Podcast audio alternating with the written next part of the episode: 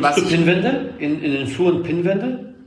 Mm, wie meinst du das? Ja, wenn das ein etwas größeres Objekt sind, gibt es ja meistens in den Fluren Pinwände.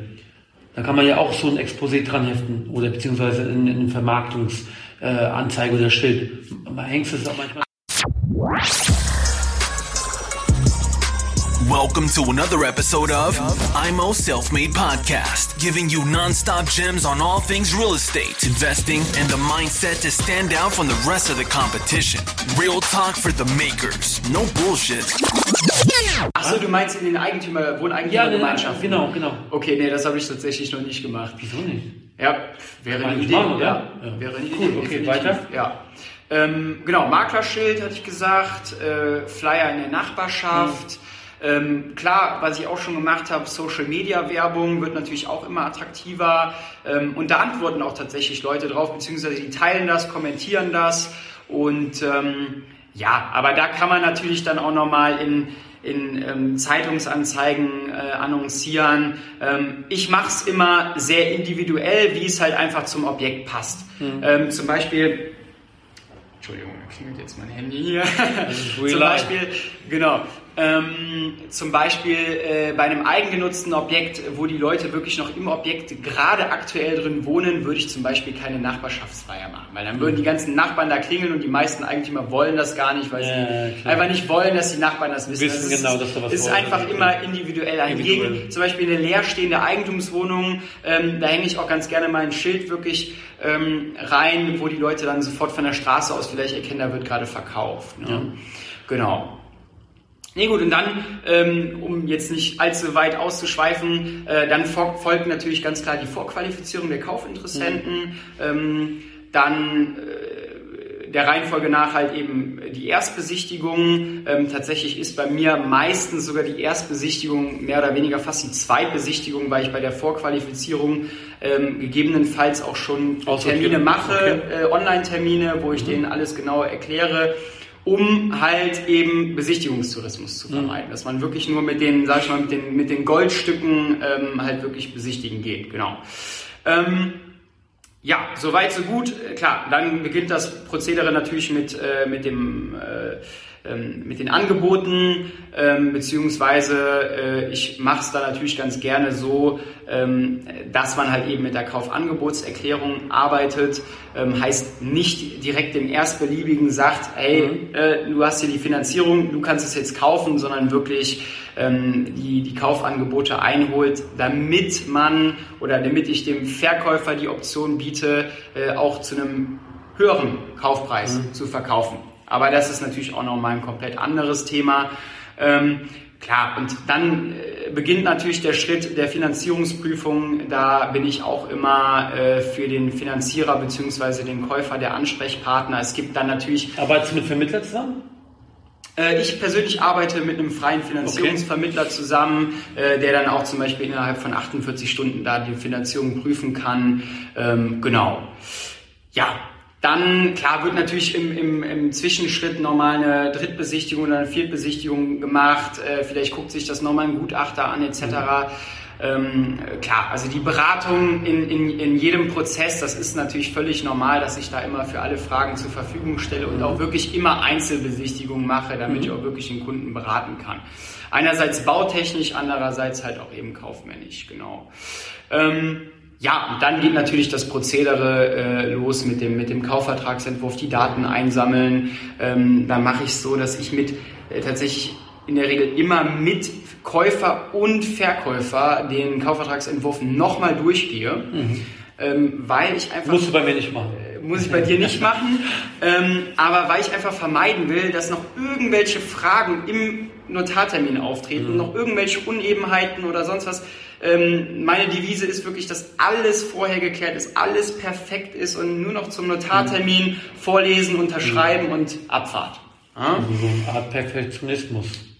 Perfektionismus, der natürlich beiden Seiten einfach eine, eine große äh, Sicherheit einfach gibt. Ja? Ähm, weil das, es, es geht ja in der Regel um viel Geld und äh, da muss man einfach eben äh, sehr sicher sein in dem, was man da macht und wirklich alles auch auf Verstehe. Herz und Nieren prüfen. Genau. Genau, sehr gut. Klar, und dann äh, zu guter Letzt kommt natürlich die Übergabe After Sale mhm. und so weiter. Ne, was es da sonst noch für, für Steps gibt. Und äh, viele dieser Geschichten sind äh, ja, viel zeitaufwendiger, als man meinen mag, mhm. gerade wenn es halt darum geht, ähm, mal eben zum Beispiel 100 Anfragen zu beantworten, dann 50 Anfragen vorzuqualifizieren und dann mit äh, 15 Leuten besichtigen zu gehen. Was war dein schnellster Verkauf? Und, ja.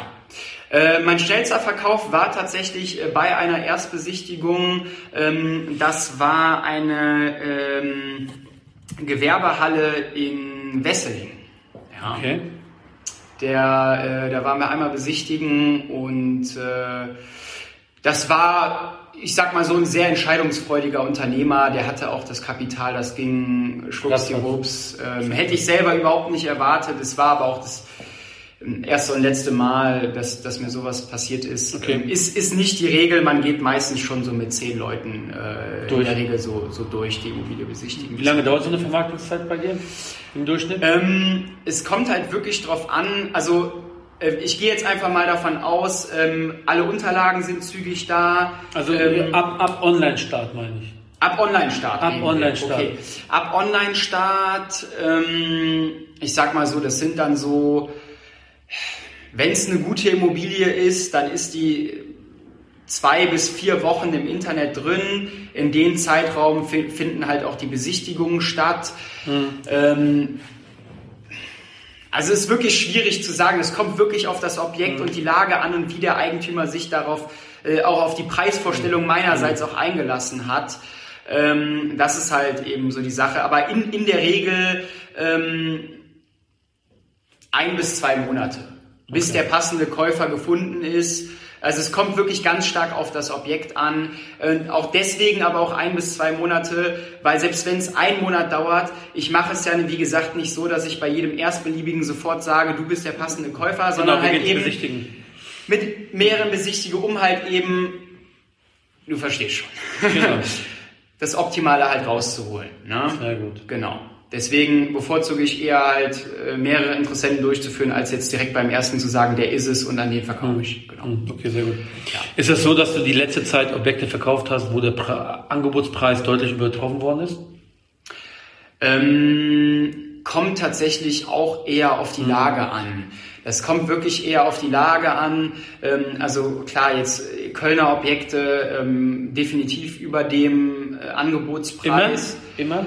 Ähm, nicht immer, nein, nicht, nicht immer, nicht immer ähm, aber eigengenutzte Objekte.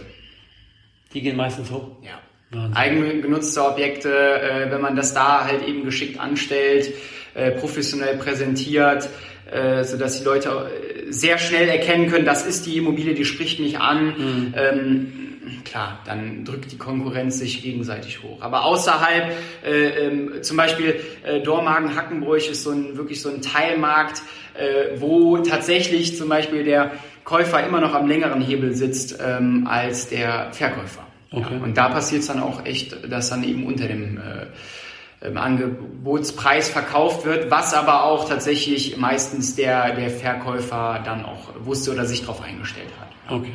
okay. Genau. Ja, klasse. Was schätzt du ein? Wie, wie lange geht noch der Markt so voran? Ähm, und was hat Corona gemacht? Boah, also gute Frage. Am liebsten hätte ich auch eine Glaskugel. Ähm, also ich schätze es auf jeden Fall so ein, dass, ähm, sagen wir mal, innerhalb der nächsten ein bis drei Jahre äh, sich so langsam im Immobilienmarkt zeigt, dass äh, ne, die Corona-Pandemie was angerichtet hat, definitiv. Mhm. Ähm, klar, in Gewerbeimmobilien, da brauchen wir gar nicht davon zu sprechen, eh nochmal ganz andere Geschichte, da sieht man es ja jetzt schon quasi. Mhm. Ähm, aber was den Wohnimmobilienmarkt betrifft, ähm, glaube ich, innerhalb von Köln wird es vielleicht leicht runtergehen, aber auf einer soliden Basis bleiben. Außerhalb könnte ich mir schon eher vorstellen, dass es noch weiter runtergeht. Ähm, die Sache ist aber auch, äh, wenn wir jetzt so von Arbeitslosigkeit sprechen oder eventuell einer leichten Wirtschaftskrise, man kann das ja nicht pauschalisieren. Mhm. Wenn ich jetzt heute 100 äh, Interessenten habe und morgen 60 Interessenten, dann habe ich immer noch ähm, Zu viel. Ja, zu viele, die trotzdem noch die Immobilie finanzieren können und kaufen können. Ähm, also ich sag mal so, in den gewissen ähm, Lagen glaube ich, dass es, wenn überhaupt, leichte Marktschwankungen gibt, weil einfach die Interesse äh, oder beziehungsweise die, die Masse an Kaufinteressenten, die Nachfrage immer noch bleibt, ganz einfach. Genau. Okay, also meinst du nicht, dass die runtergeht jetzt nach Corona ein, zwei Jahre später? Die Kaufinteressenten? Die werden bleiben?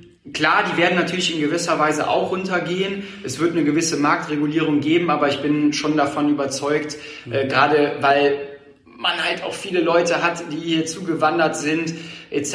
Viele Leute hat, die trotzdem einfach noch einen sicheren Job haben, ähm, dass da schon noch ähm, zahlungskräftige in Kaufinteressenten sind, ja. Okay, das heißt, die Party geht weiter. Ähm, ich denke, die Party geht weiter mit halt eben einer leichten Marktschwankung, genau. Sehr gut, vielen Dank für deine Einschätzung. Ähm, du hast ja auch jetzt angefangen, YouTube-Kanal aufzubauen. Du ja. hast mich jetzt eben gerade ein bisschen ausgequetscht von einigen, deswegen sehe ich ein bisschen blass aus. Die Beleuchtung ist hier sehr, sehr gut. Äh, der ist professionell ausgestattet. Ich komme einfach mit dem Smartphone hin und, und nehme einfach ein, ein, ja, ein ganz normales Video auf. Aber wir machen es real life. Ähm, ist auch daher, eigentlich authentischer besser. Ja, danke. Ähm, YouTube-Kanal hast du aufgebaut. Wie heißt er? Ähm, ganz einfach Röhricht Immobilien, also R-Ö-H-R-I-C-H-T Immobilien, ähm, ja, wie auch mein, mein Firmenname, genau.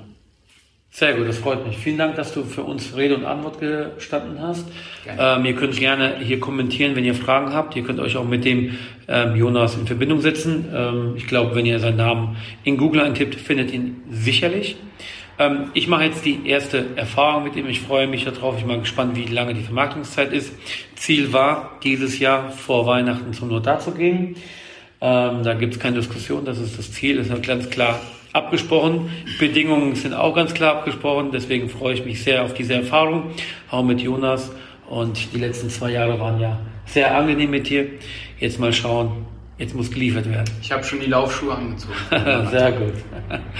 Alles klar. Ich hoffe, äh, dass die zwei Teile, und ich glaube, ich muss sogar drei Teile draus machen, weil wir länger gequatscht haben, dass wir daraus ähm, ja, IGTV machen und dann Podcast. Freue mich, dass ihr euch das anhört. Bleibt dran. Es kommen noch weitere interessante äh, ja, Gäste dazu. Ich freue mich. Auf Wiedersehen. Tschüss, euer Daniel von Immo Selfmade. Thanks for tuning into IMO Self Made Podcast. Make sure to subscribe so you don't miss any future episodes. Leave a five star review and share this podcast to anyone that needs that kick of real estate motivation they need.